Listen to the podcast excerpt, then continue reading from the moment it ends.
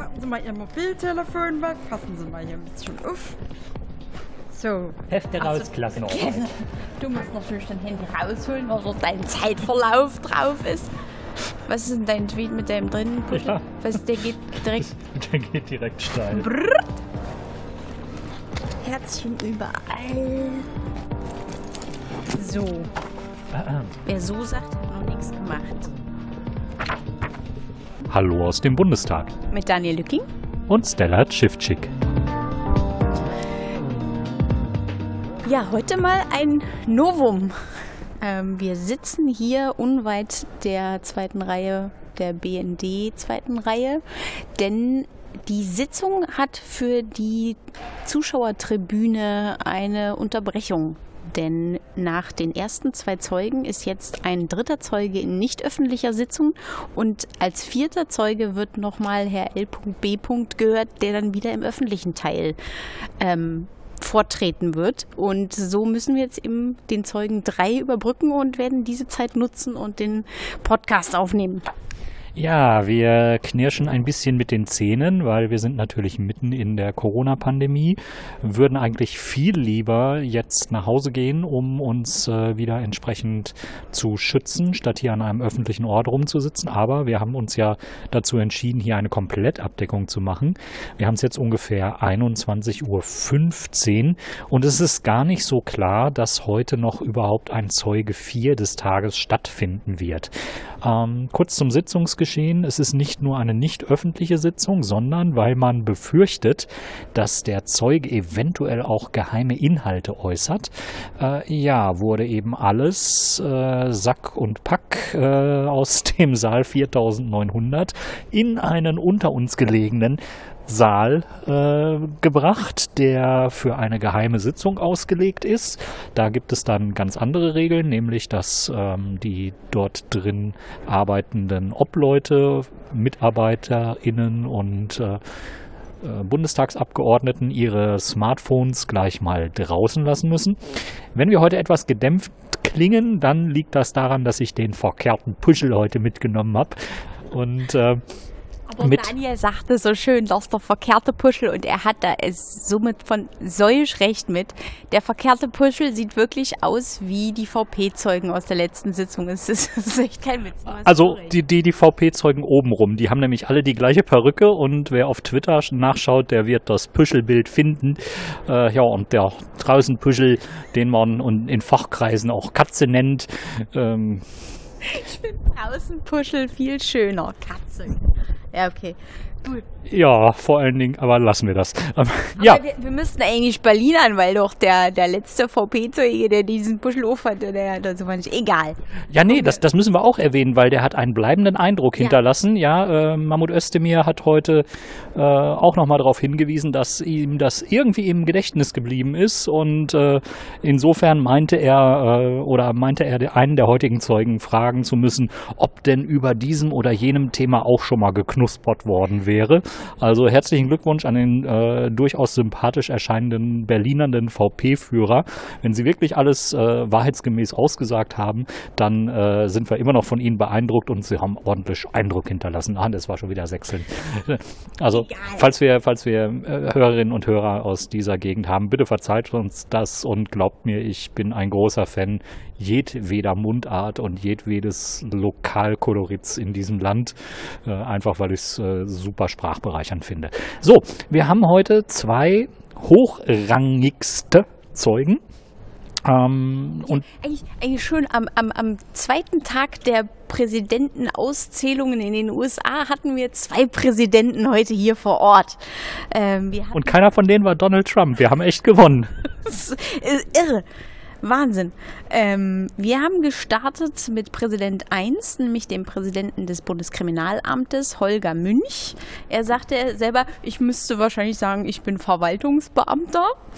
Und er wurde erstmal befragt, zu welchem Zeitpunkt er von dem Anschlag erfahren hat, wie das ja auch so gut wie jeder Zeuge gefragt wird. Und er sagte, zu diesem Zeitpunkt ähm, war er mit Freunden unterwegs und hatte auch ähm, mit anderen Freunden telefoniert, die bis eine halbe Stunde vor dem Anschlag ebenfalls am Breitscheidplatz auf dem Weihnachtsmarkt waren. Und er sagte irgendwie, dass es ihm eine andere Art von Betroffenheit gibt, weil er wüsste, es hätten seine Freunde sein können. Und so wird das irgendwie viel greifbarer und nahbarer.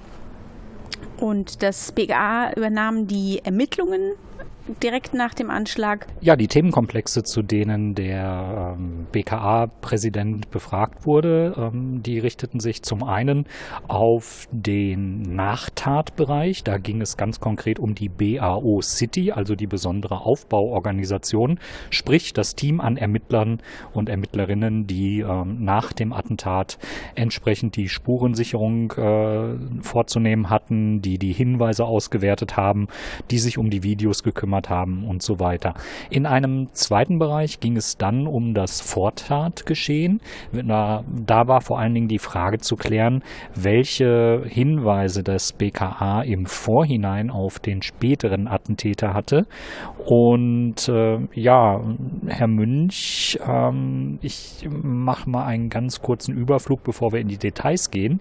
Ähm, war eigentlich nicht so richtig der richtige Ansprechpartner für Details. Also er hat äh, sehr häufig darauf verwiesen, dass er mit Details eigentlich nicht so viel zu tun hat und dass man für Details irgendwie eher seine Mitarbeiter fragen müsste. Und äh, er blieb bei vielen Bereichen dann leider doch sehr unkonkret, ähm, wie ich das so fand legte aber insgesamt, und das kam auch bei vielen Journalisten an äh, oder gut an, die man sonst nicht so regelmäßig im Ausschuss sieht, einen äh, ja, demütigen Ton an den Tag ähm, und äh, war bereit, Fehler einzugestehen, ähm, nicht nur im Zusammenhang mit den Opfern und Hinterbliebenen, ähm, sondern eben auch äh, andere Fehler, auf die wir jetzt gleich nochmal eingehen. Und äh, diese Art von Selbstkritik, da ähm, hat er sich von einem äh, dritten Präsidenten oder Ex-Präsidenten, den wir vor einiger Zeit gehört haben, nämlich dem Herrn Maaßen, dann aber doch deutlich abgehoben. Und äh, den Trend hat dann auch der spätere Zeuge Herr Kahl auch nochmal aufgegriffen. Auch beim BND gab es sehr selbstkritische Worte, äh, die man so vom Verfassungsschutzpräsidenten nicht gehört hat. Jetzt gehen wir aber erstmal in die Details vom Herrn Münch und Stella übernimmt ähm, nach in dem ja eine Stunde 15 langen Eingangsstatement hatte Daniel ja schon gesagt, dass er da eben sehr äh, Versäumnisse bekundet hat, was ich aber ehrlich gesagt in der späteren oder darauf folgenden Befragung nicht so empfunden habe, weil da also vorher zu sagen, ja, da ist was schiefgelaufen, aber im Nachhinein, wenn im Ausschuss der Zeuge damit konfrontiert wird, was schiefgelaufen ist, aber so, ja, nee, also, also, zu weiß ich, Details. zu viel Details, erstmal zu viel Details und außerdem wurde dann darauf hingewiesen, dass, also wenn gesagt wurde, da ist irgendwie Handlungsbedarf gewesen und da, dieser ist dann ausgeblieben und dann hat er gesagt, ja, äh, das hätten wir auch gar nicht bearbeiten können, weil wir so hemmungslos überfordert waren. Und das fand ich irgendwie einen interessanten ja eine interessante Abfolge. Also es erstmal so ich, wenn man neu in den Raum kommt und sich erstmal vorstellt, sich erstmal so selber zu charakterisieren, dass man geständig ist oder, oder eben nicht geständig ist das falsche Wort, aber dass man eingesteht, dass Fehler, vor, äh, Fehler ähm, passiert sind. Ähm, aber dann, wenn der Ausschuss genau diesen Fehlern auf die Schliche kommt und auch genau eigentlich durch Benjamin Strasser zum Beispiel, durch die, also durch die demokratische Opposition herausgearbeitet würden, wo genau die Fehler liegen und dass die ja sehr greifbar sind, dann gesagt wird, ja, aber das hätten wir ja auch gar nicht machen können, weil da waren, wir, waren wir viel zu wenig Leute für. Und das ist irgendwie so, ja, dann sagt doch vorher nicht, dass es, dass Fehler passiert sind, wenn ihr gar nicht den Handlungsbedarf oder eben die Möglichkeiten des Handelns gesehen habt. Also irgendwie ähm, ja, das, sich, sich selber zu charakterisieren, das, das ist irgendwie unnötig, das selber vorzunehmen, sondern das, das findet dann der Ausschuss schon raus, äh, wo gehandelt worden ist und wo Versäumnisse stattgefunden haben. Und das fand ich so ein bisschen, ähm, bisschen schwierig, das so im Nachhinein, also eben so, so äh, über oder eben das, Unterbesetzung ist irgendwie immer so ein Totschlagargument, weil was willst du dagegen sagen? Man sagt ja, wir hatten nicht genug Manpower, ja gut. Ja, und Teil des Eingangsstatements war auch, dass eben viele Mängel bereits abgestellt worden sind. Man habe Lessons learned gehabt, habe darauf reagiert, habe sich neue Strategien überlegt, aber es blieb insgesamt dann doch ein bisschen unverbindlich, ähm, vor allen Dingen, wenn es da um den Bereich geht, äh, wo das BKA dringend mal Verantwortung übernehmen müsste und es im Fall des äh, späteren Attentäters damals schon nicht getan hat und auch heute nicht erkennen lässt, dass das zum äh, Prozedere gehört, was sich das BKA jetzt auf die Fahnen geschrieben hat. Es kam natürlich auch das Thema Videoüberwachung zur Sprache und da sagt er zum Beispiel, dass es für die Behörden wahnsinnig schwierig ist, dieses Videomaterial, was ihnen vorliegt, auszuwerten, weil es so wahnsinnig viele inkompatible Video, Videoformate gibt, mit denen sie dann nichts anfangen können und auch irgendwie der ähm, ja, bundesländerübergreifende Austausch nicht stattgefunden hat. Und da meinte er, dass es dort schon jetzt Verbesserungen gab und eben diese ähm, ja, Netz, Vernetzung stattfindet, dass besserer Austausch von Videomaterial vorgenommen werden kann. Und erzählt jetzt auch, dass es total cyber-cybermäßig jetzt ein mobiles Videokommando mitgibt, mit dem 20 Beamte dann mit einem mobilen Server äh, auf Videodaten zugreifen können und diese analysieren können. Ähm, aber es wirkte trotzdem, fand ich ehrlich gesagt, so ein bisschen, ich weiß gar nicht, war das? Oder ist der zweite? Moment. Ja, nee. Ähm, ja, also das zeigte so ein bisschen äh, ab 2016 oder eben durch, durch den Anschlag wirklich als Ausgangspunkt ist dort Handlungsbedarf gesehen worden. Ähm, ob das jetzt so wie es jetzt beschrieben wird, da äh, großartig äh, Abhilfe geschaffen worden ist, das wird sich zeigen. Er hat vor allen Dingen. Und, und vor allen Dingen, was ich da noch, noch sagen wollte, dass natürlich auch nicht ausgelassen wurde vom Zeugen Münch zu sagen, ja, mit noch mehr Videos wäre das natürlich noch viel einfacher. Und das ist, das ist irgendwie immer genau dieser äh, Geheimdienst-Sprech zu sagen, naja, wir könnten viel besser arbeiten, wenn wir viel mehr Video hätten. Aber eine halbe Stunde vorher hat er gesagt, ja, wir hatten Videos, aber die können wir gar nicht auswerten, weil wir mit den Formaten nichts anfangen können. Und es ist so, es mangelt nicht an Material, es mangelt an Kompetenz. Und das hat Martina Renner auch herausgearbeitet und hat gesagt. Also, dass da irgendwie schon andere Kenntnisse da sein müssen, genauso wie eben das, das, das Handbuch des Islamismus, wo genau drin steht, wie ähm, wie müsstet ihr euch verhalten, um euch zu finanzieren, um euch irgendwie möglichst äh, in den Bundesländern zu bewegen? Und äh, da auch gesagt wird, naja, das kennen wir nicht und auch von den Beamten belächelt wird, so wir, sind doch keine, hier doch kein literarisches Quartett, warum sollen wir jetzt solche Bücher lesen? Und das einfach so, wenn man weiß, was da drin steht, weiß man halt auch, was man achten muss. Und daran sieht man eben, dass die Kompetenzen fehlen und nicht Videomaterial. Also das ist einfach die ja, die, die, die Fehlerquellen völlig falsch lokalisiert werden. Ja, und spannend bei den Videos ist halt, er hat da mit mehreren Doppelbotschaften gearbeitet. Einerseits hat er ja gesagt, äh, wir haben so viel Videomaterial vorliegen gehabt, dass wir Probleme hatten, das auszuwerten. Andererseits hat er an anderer Stelle wieder betont, man habe ja alles ausgewertet. Ähm, das passt nicht so ganz dazu, dass ähm, der äh, Untersuchungsausschuss hier Videomaterial äh, terabyteweise vor die Füße gekippt bekommen hat, was eigentlich gar nicht ausgewertet wirkte. Also es war kaum irgendwie richtig erschlossen. Und ähm, ich muss auch sagen, zu diesem Aspekt mit, ja, es gibt so viele Videoformate, ähm, come on. Also Ihr seid eine Bundesbehörde, die seit Jahren äh, richtig viel Knete bekommt, um die Digitalisierung endlich VLC zu schaffen. kriegt alle doof.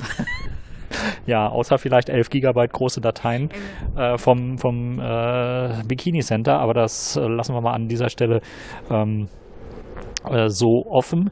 Ähm, nein, aber es kann, es kann wirklich kein, äh, kein Argument sein, dass man für etwas, was man im Privatbereich innerhalb kürzester Zeit hinkriegt, ja, ohne großartiges Budget äh, zu verwenden, nämlich irgendeine pisselige Videodatei aufzumachen, die man nicht auf Anhieb öffnen konnte, ja, dass eine Bundesbehörde da vor eine großen, äh, vor einen großen, äh, vor einen großen Problemsektor gestellt sein will. Und ähm, das haben die Obleute auch nicht so ganz äh, hingenommen und haben dann auch noch so einige Punkte herausgearbeitet, nämlich, dass in dem großen Videowust äh, auch Dinge übersehen worden sind, dass äh, das äh, Video von dem von der Auseinandersetzung am äh, LKW, bei der ein äh, Mensch mit einem Gegenstand eine Kopfverletzung erlitten hat, ähm, der bis heute im Koma liegt, ähm, dass dieses Video ja vom Ausschuss gefunden worden ist und nicht etwa von den Ermittlern des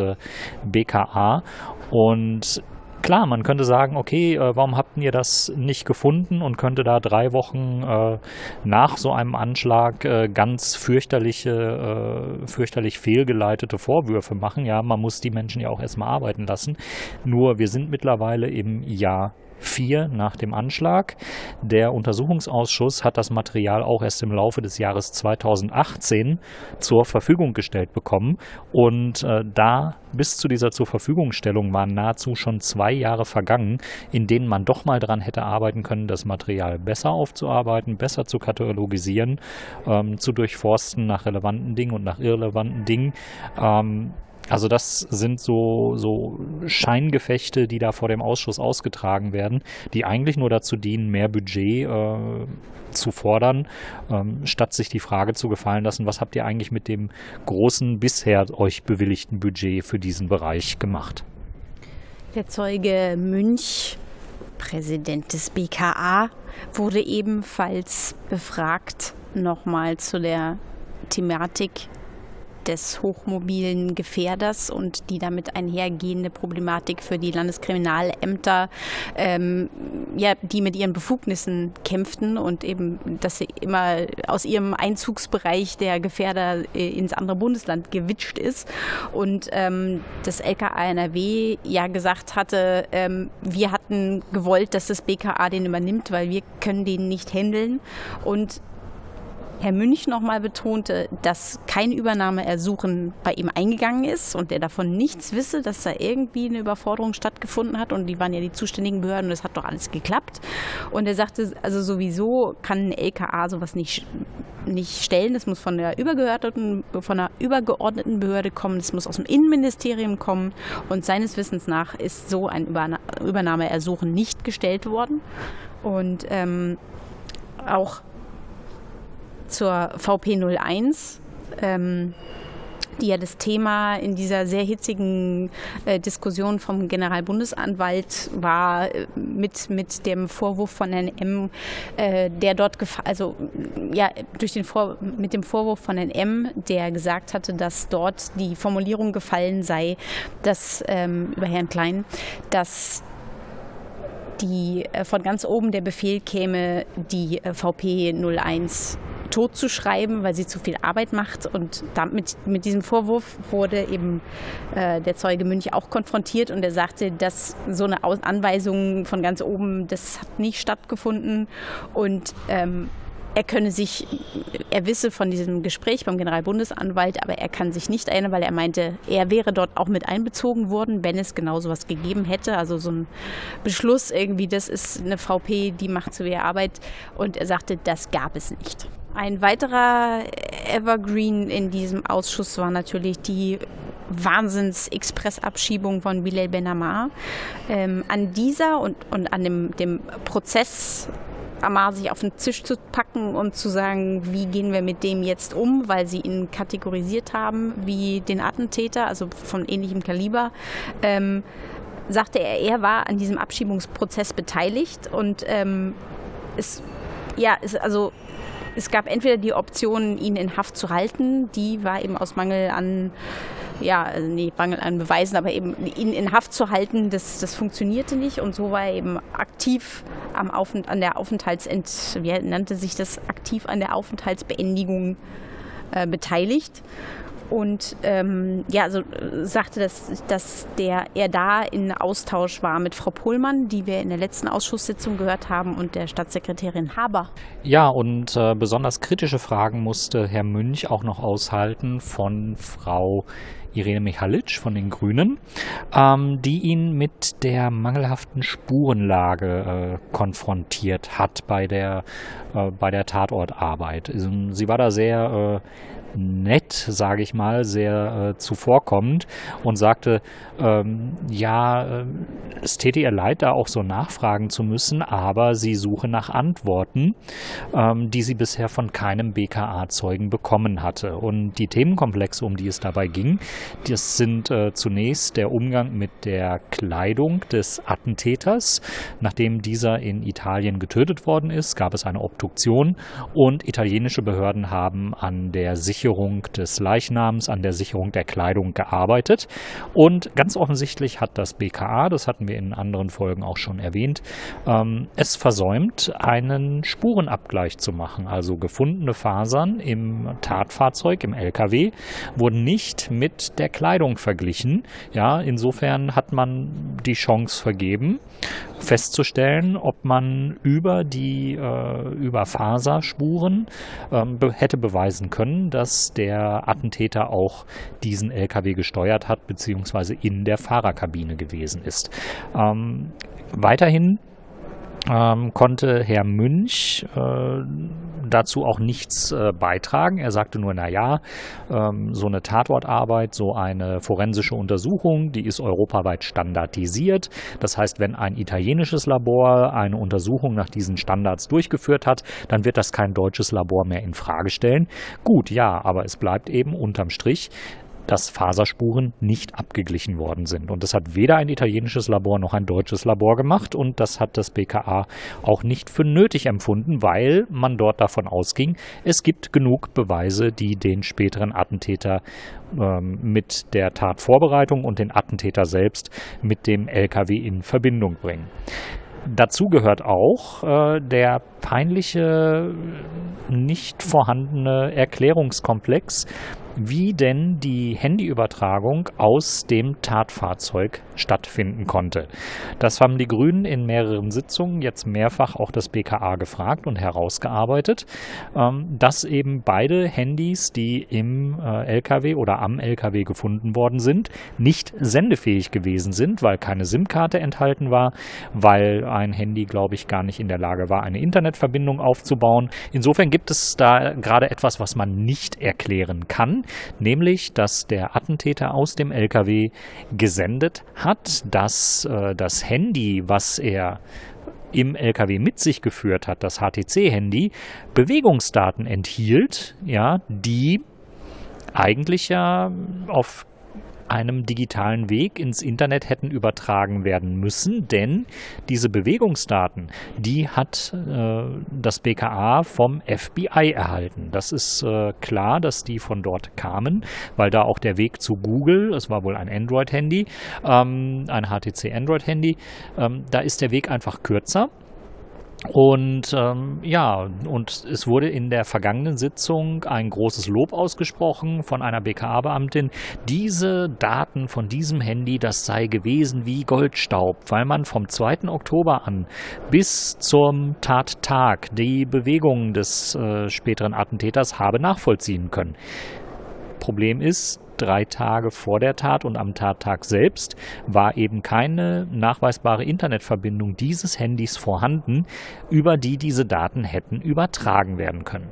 Und jetzt ist das BKA gerade dabei, eine, so hat es auch Münch ausgedrückt, äh, gedrückt, hochanspruchsvolle technische Erklärung zu liefern, wir sind gespannt darauf und ob man die auch mal später irgendwann auch zeitnah im Internet nachlesen kann, wie es denn technisch gelingen soll, ein Handy zu überwachen, ähm, auch in seiner Bewegung zu überwachen, wenn denn nichts weiter enthalten ist, keine ähm, Handykarte und so weiter.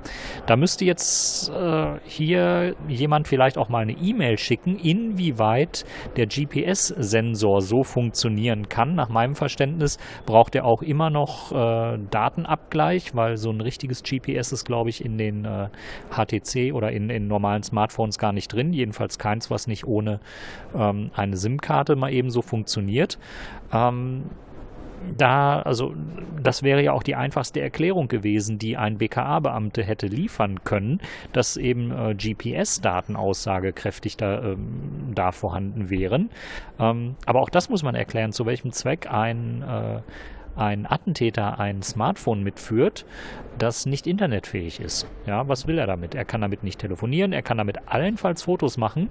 Ähm, navigieren, hm, müssten wir mal ausprobieren. Das ist eigentlich noch ein schöner Feldversuch bis zum nächsten äh, Podcast, ob ich es schaffe, mit einem Android-Handy zu navigieren ähm, wenn einzig und allein ein äh, GPS-Signal vorhanden ist äh, ohne SIM-Karte. Das wäre natürlich noch ein Erklärungsmuster, ähm, aber auch da ist keine Erklärung mitgeliefert, wie diese GPS-Daten, diese Bewegungsdaten, die ja erfasst werden müssen, dann eben später in den Datensatz kamen, die das F, äh, den das FBI geliefert hat. Die müssen ja irgendwo gespeichert sein. Benjamin Strasser konfrontierte den Zeugen auch nochmal mit Kontaktpersonen von dem Attentäter, also weil natürlich auch äh, zum Zeitpunkt des Todes ähm, ist beim Attentäter eine große Summe Geld gefunden worden, im LKW auch. Ähm, es ist bekannt gewesen, dass er ähm, mit Drogen gedealt hat und ähm, eben aus Wissen, ob dieses IS-Handbuches etc.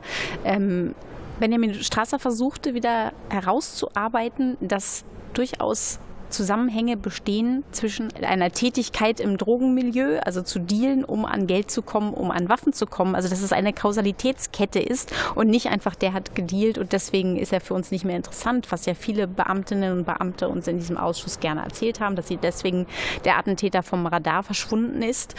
Und ähm, ähm, Benjamin Strasser fragte, ob denn dieses Umfeld danach angeschaut worden ist, ähm, ob es eine größere Schnittstelle von Gefährdern gibt, die sie haben, die eine größere Schnittstelle zwischen Personen aus der, aus der, aus der organisierten Kriminalität und IS-Bezügen. Und er sagte mir, dass die Zahl sehr, sehr klein wäre, aber in, in Zusammenhang, im Kontext mit dem Attentat ähm, stünden keine Bezüge. Ja, und weitere Fragen gab es dann natürlich auch noch zu einem Komplex, nämlich der Tatwaffe.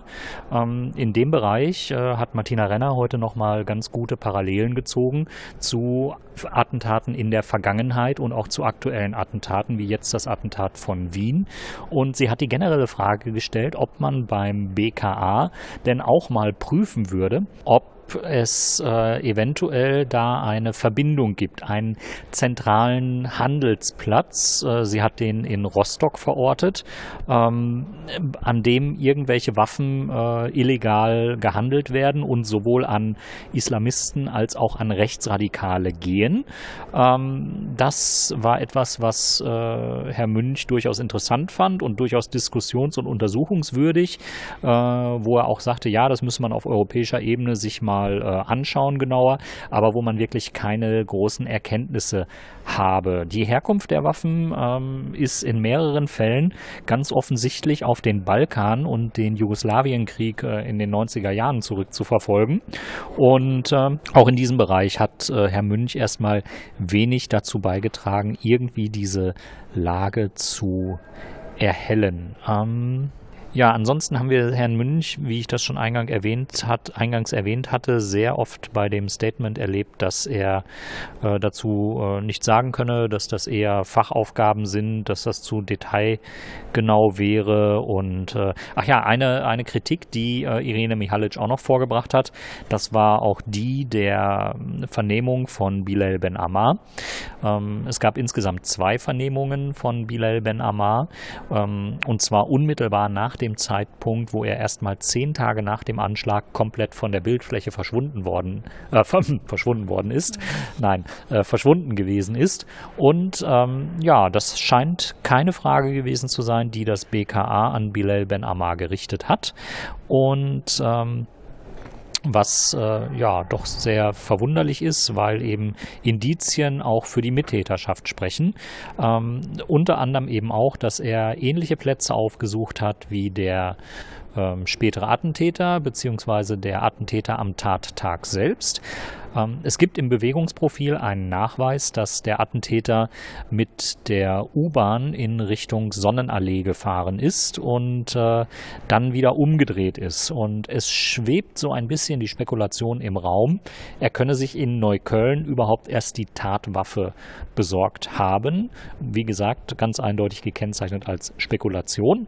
Und das sind eben in Neukölln auch die Punkte, wo der Komplex des Attentats äh, den Bereich der organisierten Kriminalität andockt. Ja, man äh, hat ein entsprechendes Restaurant ausfindig gemacht. Die Adresse möchten wir jetzt hier nicht nennen. Ähm, die ist aber sehr oft heute im Ausschuss gefallen. Man hat nachgewiesen, dass da zwei Kontaktpersonen vom Attentäter äh, entsprechend auch äh, anzutreffen gewesen sind vor Ort. Und ähm, ja, das ist etwas, was äh, seitens des BKA auch weiterhin nicht erhellt wird. Äh, und einen kleinen Einschub äh, gibt es heute auch noch. Ähm, es gab wieder ein bisschen Journalistenbeef, ähm, den ich so mehr oder weniger ausgelöst hatte. Ähm, auf Twitter hatte uns ein oder bin ich auf einen User gestoßen, der den äh, Michael Stempfle von der ARD aus den Tagesthemen und äh, anderen Tagesschau-Formaten des Hauptstadtstudios ähm, angesprochen hatte und quasi nachgefragt hatte, wer er denn sei und äh, warum er denn twittere. Ähm, ja, daraufhin habe ich kurz geantwortet und habe gesagt, naja, äh, der äh, Michael ist hier äh, stundenweise immer mal am Ausschuss und äh, twittert dann auch äh, recht viel. Äh, daraufhin ähm, wurde ich mehr oder weniger angefeindet, ich solle doch keine Falschinformationen verbreiten. Ähm, Jetzt habe ich mir im Nachhinein nochmal angeschaut, wie denn heute das Twitter-Verhalten von Michael Stempfler aussah. Und ja, dabei ist mir eines ganz deutlich geworden. Der einzige Zeitpunkt, und er hat heute auch recht lange im Ausschuss gesessen, äh, zu dem Michael Stempfle getwittert hat, war der Zeitpunkt, wo der Zeuge BKA-Präsident Münch sein Eingangsstatement verlesen hat. So, und das ist natürlich alles aber keine richtige Wiedergabe des Ausschusses, denn ähm, bei den Eingangsstatements, da steht es den Zeugen frei, sich im Wortlaut und ununterbrochen zu äußern, ähm, quasi ihre eigene Darstellung der Sicht zu machen, der auch nicht widersprochen wird, bei der es keine kritischen Fragen gibt. Ja, und ich sag mal so, man kann natürlich über einen Twitter-Account sehr den Eindruck erwecken, dass man sehr nah am Thema dran ist und sehr detailliert am Thema dran ist, wenn man eben so ein Eingangsstatement Management mit twittert. Das Problem ist, wenn dann eben die ganzen Runden, die nach dem System der Berliner Stunde danach gedreht werden. Und das waren im Fall von Herrn Münch äh, insgesamt drei, dreieinhalb Runden, die da gedreht worden sind.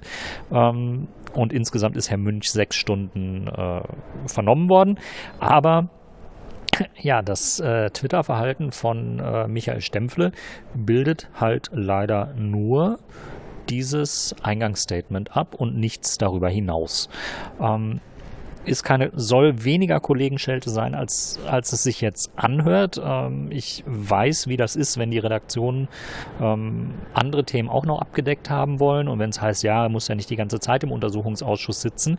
Ähm, ja, aber dann muss man sich auch nicht Experte an einem Thema nennen, wenn man eben die kritischen Bereiche, wenn dem Zeugen richtig kritische Fragen gestellt wird, äh, wenn man zu denen nicht anwesend ist.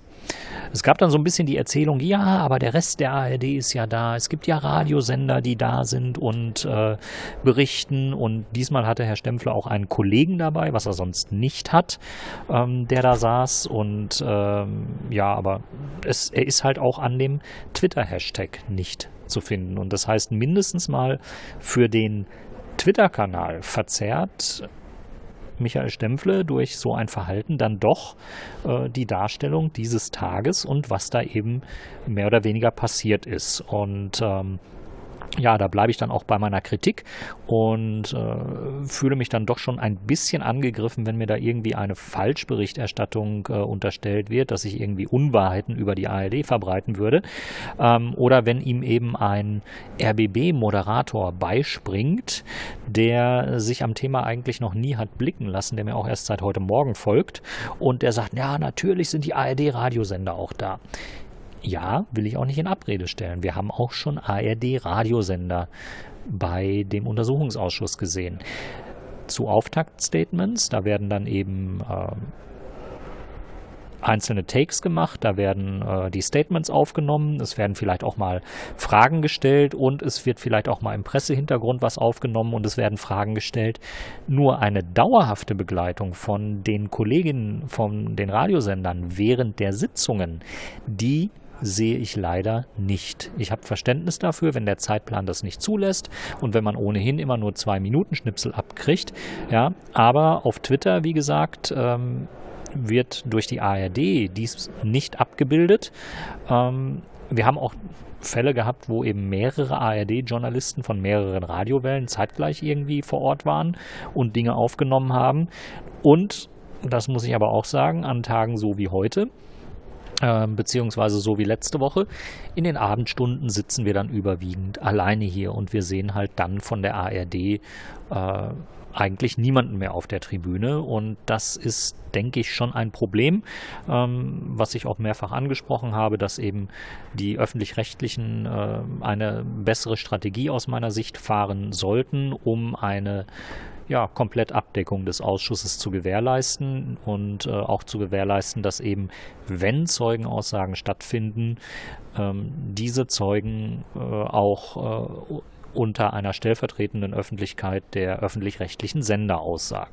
Und dazu müsste man vielleicht auch äh, Sendetermine nach hinten verschieben und den Redakteuren äh, zumindest mal einen Zwischenraum gönnen, dass sie eben nicht während der Sitzung den Raum verlassen müssen, um dann irgendwelche Beiträge einzusprechen. Ähm, ich habe auch konkrete Vorschläge via Twitter gemacht und habe eben gesagt, naja, äh, so eine Untersuchungsausschussberichterstattung nicht nur aus diesem, sondern auch aus anderen Untersuchungsbericht, äh, aus anderen Untersuchungsausschüssen, die gehört für mich eigentlich in Formate wie Berlin direkt beim ZDF oder eben äh, Bericht aus Berlin bei der ARD, sprich mit ein, zwei Tagen Abstand an einem Sonntag. Da kann man dann wirklich dann nochmal komprimiert darstellen, was in den Ausschüssen stattfindet und eben auch darstellen, ja, es findet eine parlamentarische Kontrolle statt. Ähm, stieß nicht auf Gegenliebe, wurde auch nicht äh, diskutiert oder aufgegriffen. Und ich muss sagen, mich stört ehrlich gesagt so ein bisschen die Zerfaserung. Ja, es gibt viele ARD-Anstalten, es gibt auch viele Einzelberichte mit Sicherheit auf den äh, Radiostationen. Nur gibt es eben keinen Punkt, an dem das wieder zusammenläuft und äh, auch am Twitter-Hashtag äh, ist das so nicht erkennbar, den wir zu dem Ausschuss verwenden, ähm, dass da irgendwie diese Informationen wieder gebündelt zusammenlaufen, sodass man sagen könnte, okay, hier wird eigentlich das Thema ähm, doch über die Dauer sehr kompetent begleitet. Ähm, weiß ich nicht, ich gebe das einfach mal in die, in die Runde als äh, Fundamentalkritik. Vielleicht hört es jemand aus äh, ARD-Kreisen. Äh, mein Modell ist immer noch bevorzugt zwei Redakteure, die sich einen Sitzungstag teilen, äh, schon aus arbeitsschutztechnischen Gründen und die eben auf irgendeiner Plattform, meinetwegen auch Phoenix, der gemeinsamen Plattform von ARD und ZDF, äh, diese Inhalte dann äh, sammeln, kuratieren, zusammenführen und die quasi zu Einzelexperten von, diesem, äh, von diesen Ausschüssen werden. Ich denke, mit den langen äh, Phasen im Sommer und auch den äh, sitzungsfreien Zeiten ansonsten sollte man in der Lage sein, mit dem Budget von ARD und ZDF äh, diese zwei Posten irgendwie abzudecken.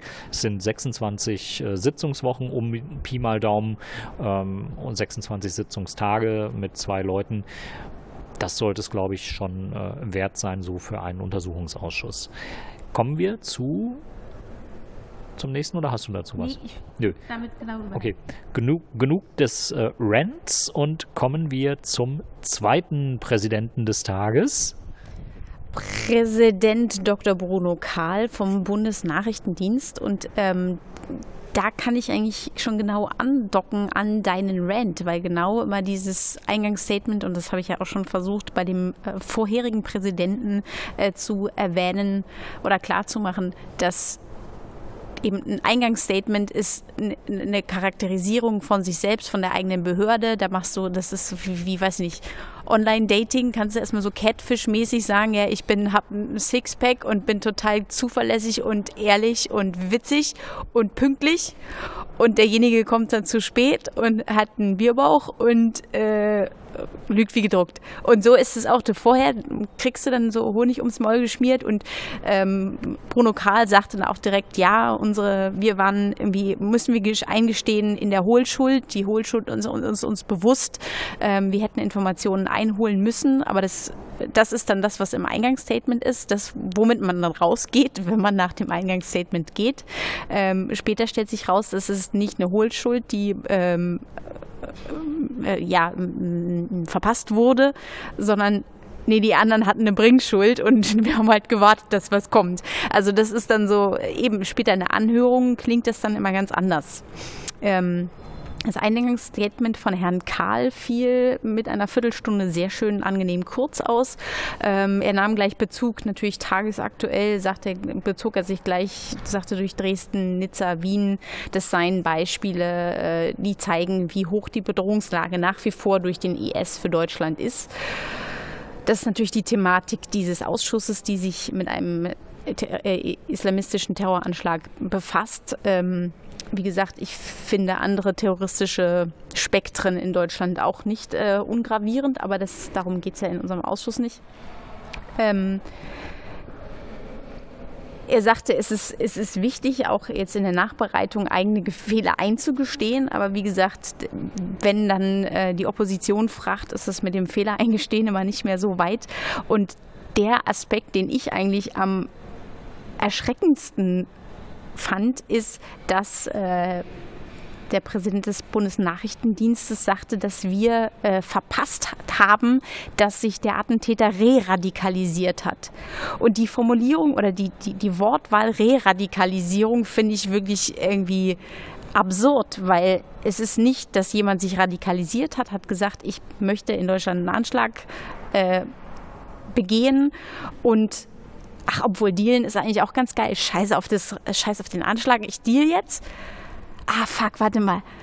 Nee, Anschlag ist doch ganz gut. Das ist es nicht, das, das Dealen und eben die, die ähm, Deal mit Betäubungsmitteln, das ist Teil der Radikalisierung beziehungsweise Teil des Anschlags. Das ist zum Gelderwerb für ähm, die Möglichkeit, sich Waffen zu besorgen und also eben das, das, das geht miteinander ein, wie heißt es, geht miteinander einher.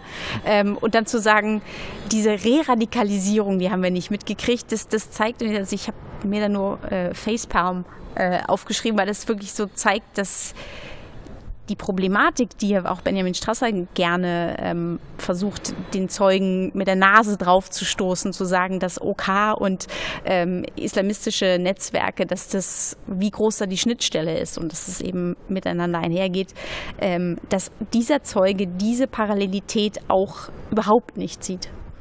Vielleicht wollte Herr Karl auch einfach zum Ausdruck bringen, dass auch er das äh, Handbuch How to Survive in the West nicht gelesen hat, das eben genauso ein äh, uneindeutiges Verhalten empfiehlt, ähm, weil hier offensichtlich auch eine Schwachstelle der westlichen Geheimdienste bei der Einordnung äh, vermutet worden ist und die wohl auch offensichtlich zu Recht vermutet worden ist, ähm, weil es hat ja mindestens mal in diesem Fall funktioniert. Ähm, gut, am äh, LKA NRW hätte es nicht geklappt, da war man etwas weiter auf der Höhe der Zeit. Ähm, aber auch Herr Karl scheint wirklich äh, diesbezüglich ähm, so ein bisschen Nachholbedarf zu haben, zumindest was die Äußerungen heute im Ausschuss angeht. Ja, es gab da natürlich noch so ein bisschen, äh, bisschen äh, den Versuch, so ein bisschen zu polieren. Ja, auch Herr Karl wollte ähm, zum einen also ganz demütig eingestehen, dass man Fehler gemacht hat. Zum anderen hat er die ähnliche Erzählung bedient wie Herr Münch, dass eben nach dem Anschlag schon einiges reformiert worden sei auf wie er dann auf Nachfragen äh, einräumte, dass äh, in Zukunft und auch aktuell schon im gemeinsamen Terrorabwehrzentrum, wann immer sich Auslandsbezüge ergeben würden, der BND sofort mit von der Partie sei, um irgendwie auch noch Erkenntnisse beizusteuern. Ganz dünn sah es dann aber dann beim äh, BND-Präsidenten aus, als es darum ging, ähm, ob es gemeinsam geführte Vertrauenspersonen gibt. Also Vertrauenspersonen, die vom vom Bundesamt für Verfassungsschutz und vom BND gemeinsam im Inland geführt werden. Ähm, da ja, hat er zum einen verneint, dass es eine äh, Vertrauensperson des äh, Verfassungsschutzes äh, im Umfeld der Fusilet-Moschee nee, im Umfeld des Attentäters, nein, Umfeld war gar nicht der Begriff, ich muss schon mal wieder nachschlagen, ähm, in unmittelbarer Nähe zum Attentäter gegeben hat. Umfeld kennen die keinen Spaß. Kannst du nicht einfach Umfeld sagen?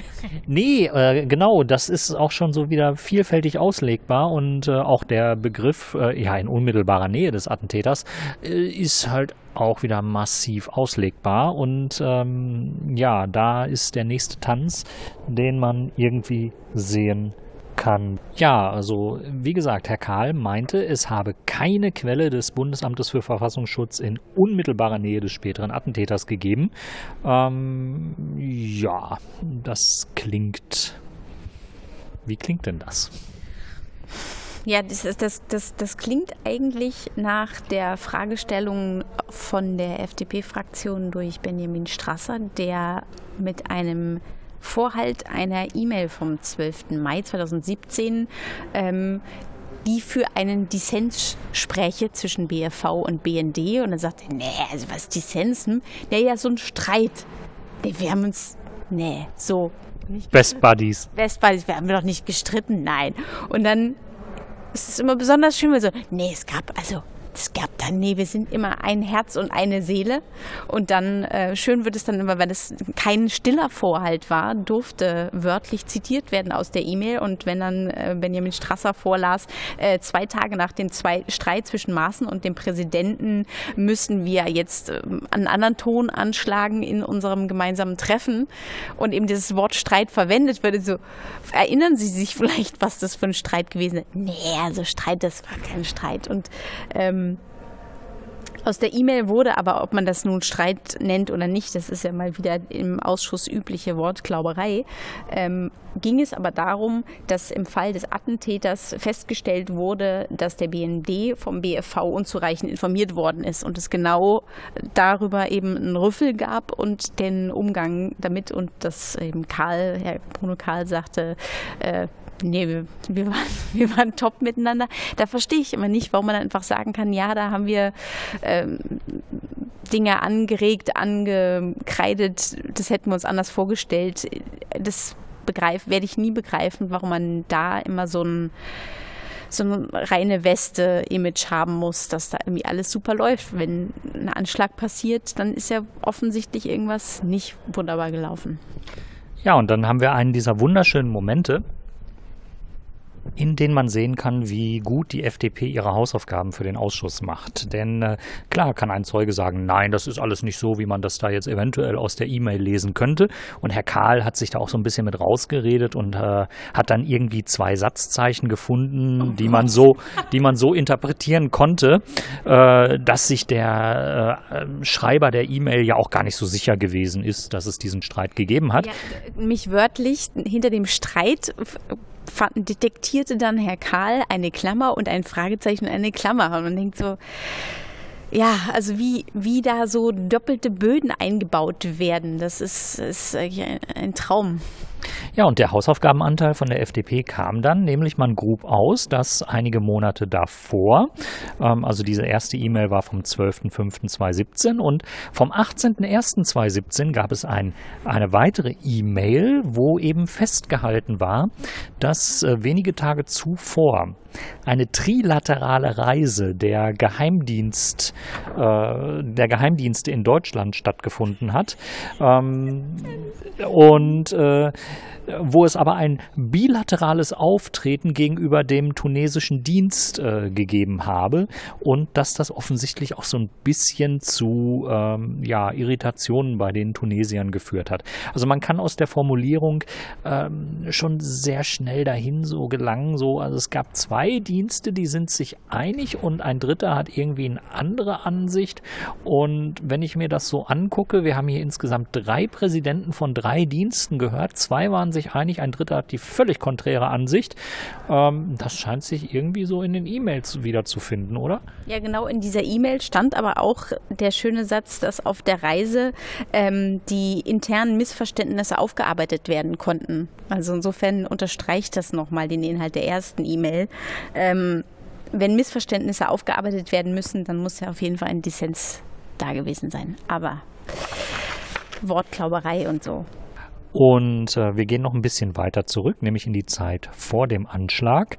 Ähm, da gab es einen intensiven Kompetenzaustausch oder einen intensiven eine intensive Kompetenzproblematik zwischen äh, BND und BFV, ähm, was die Hinweise aus Marokko anging. Man hat sich in einer Sitzung am 2.11.2016 mit diesen Marokko-Hinweisen konfrontiert gesehen, hat ein bisschen um die Zuständigkeit geschachert und die landete dann eben beim Bundesamt für Verfassungsschutz. Äh, trotz Auslandsbezug, ja, wir sehen gerade einen äh, ganz fix laufenden Parlamentarier, der der jetzt gleich wahrscheinlich noch im Plenum eine Rede halten muss, ähm, was man so aus den Papieren schließen kann. Wir sagen den Namen nicht. Das würde uns äh, der Herr sonst wahrscheinlich übel nehmen, aber es ist immer wieder schön zu sehen, wie sportlich das mhm. hier ist. Ja, ähm, interessant ist, dass eben an dieser, an diesem Sitzungs, äh, an, in, an dieser Sitzung am 2. November 2016 die Kompetenz verteilt worden ist, dass sich der Verfassungsschutz kümmern sollte und dass dann aber trotzdem der BND ähm, gut drei Wochen später, am 23.11.2016, ja, dann doch nochmal die Hinweise aus der Sitzung mehr oder weniger zum Anlass genommen hat, was zu überprüfen, nämlich eine ähm, in diesen Hinweisen mit übermittelte Telefonnummer anzupingen.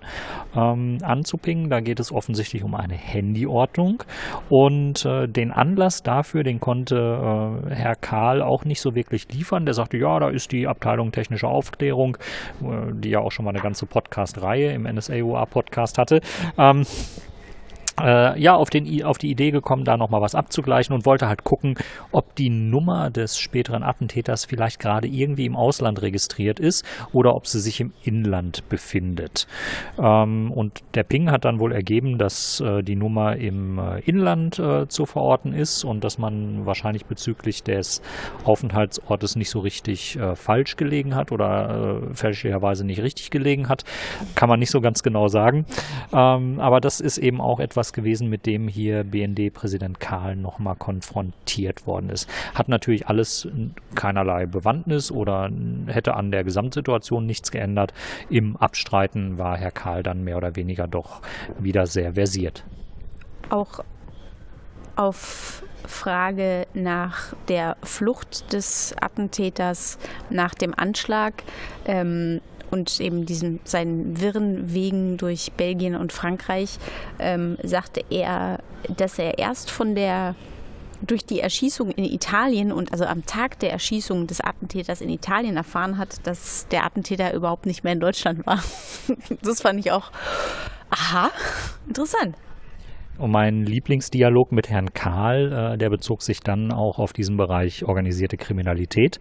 Ähm, da wurde er gefragt, ob er denn vom Vorgang Opal Grün schon mal etwas gehört hat. Das ist offensichtlich, äh, das ist, wie wir schon äh, festgestellt haben, ein Verfahren, was im Bereich der LKA ähm, läuft, ähm, vor allen Dingen hier in Berlin, wo es um organisierte Kriminalität geht.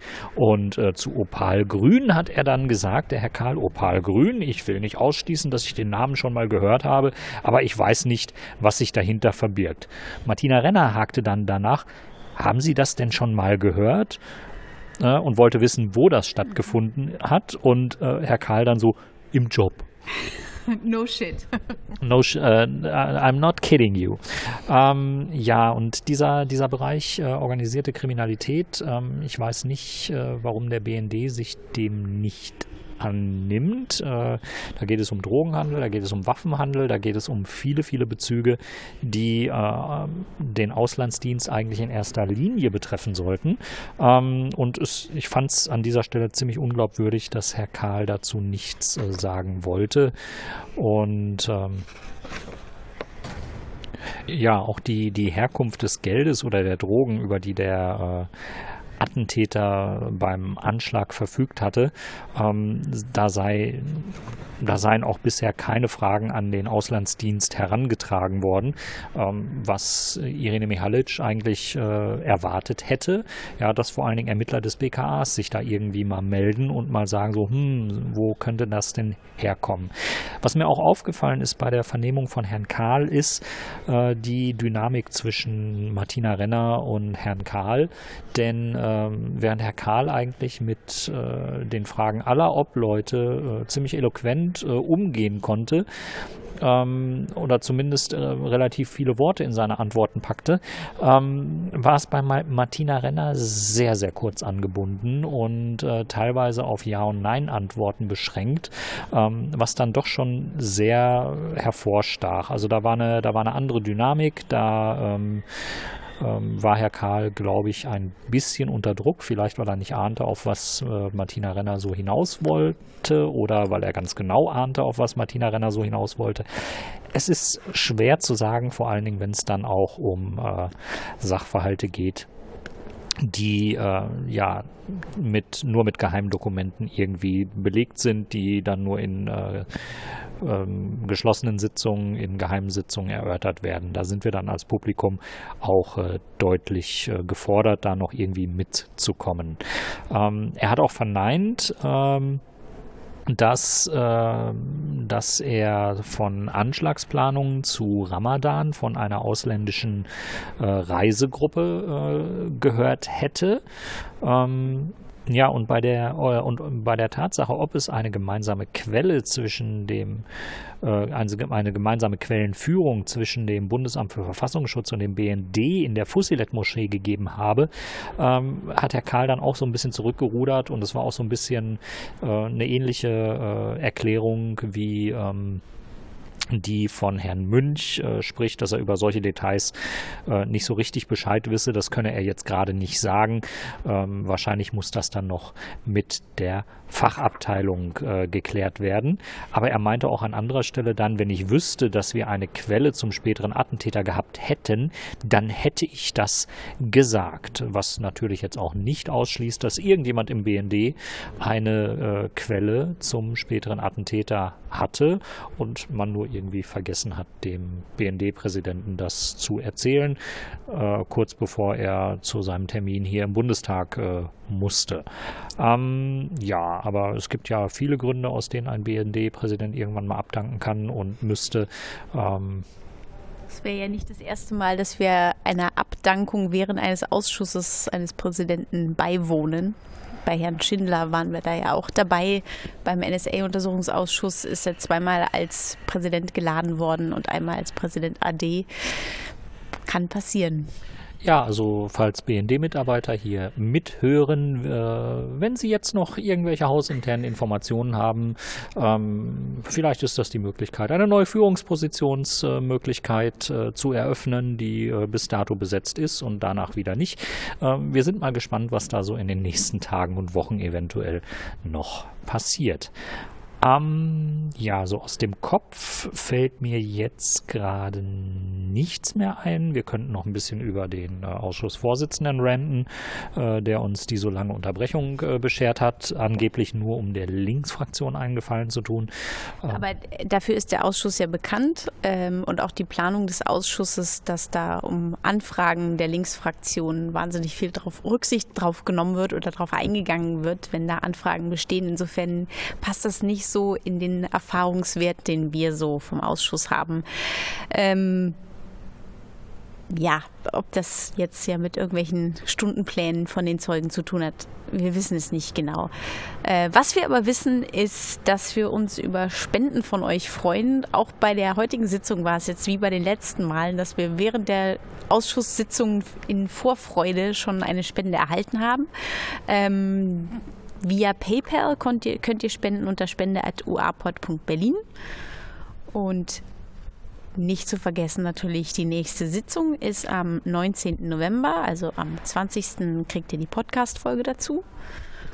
Und dann äh, ja, schauen wir jetzt mal, äh, reden wir aus der Vergangenheit in die Zukunft, äh, werden wir schauen, ob wir über Herrn Z den Zeugen L.B. Äh, noch äh, hören können werden heute Angesichts, äh, angesichts der Inhalte, zu denen er befragt wird, ist es, glaube ich, auch nur fair, wenn wir sagen, okay, das behandeln wir jetzt auch nicht mehr im Podcast, sondern behandeln es dort, äh, wo es auch, äh, ja, wo er quasi den Anlass geliefert hat, nämlich auf Twitter. Unter dem Hashtag UA1BT könnt ihr dann äh, nach den Tweets suchen. Also alles, was jetzt noch nach 22.18 Uhr ähm, entstanden ist an Tweets oder entstehen wird an Tweets, äh, das bezieht sich dann hoffentlich irgendwann bald auf den äh, äh, vierten Zeugen des Tages, Herrn L.B. Und auch ich möchte den Spendenaufruf hier noch einmal erneuern, einfach weil ich gerade momentan so ein bisschen den Eindruck habe, dass unser Aufnahmegerät, was jetzt auch schon fünf Jahre intensiv genutzt worden ist, allmählich die Grätsche macht und äh, da täte es uns gut, da ein entsprechendes Budget zu haben, um vielleicht ein Ersatzgerät beschaffen zu können, falls das ja bis Weihnachten eventuell doch noch mal die Grätsche macht. Das ist ein wunderschönes Weihnachtsgeschenk für den UA-Pod. Genau, es muss auch kein Zoom H6 sein, das H5 reicht völlig. Aber es kann auch ein H6 sein. Gut, ähm, dann verabschieden wir uns bis zum 19. bei euch und äh, gute Nacht. Tschüss, gute Nacht.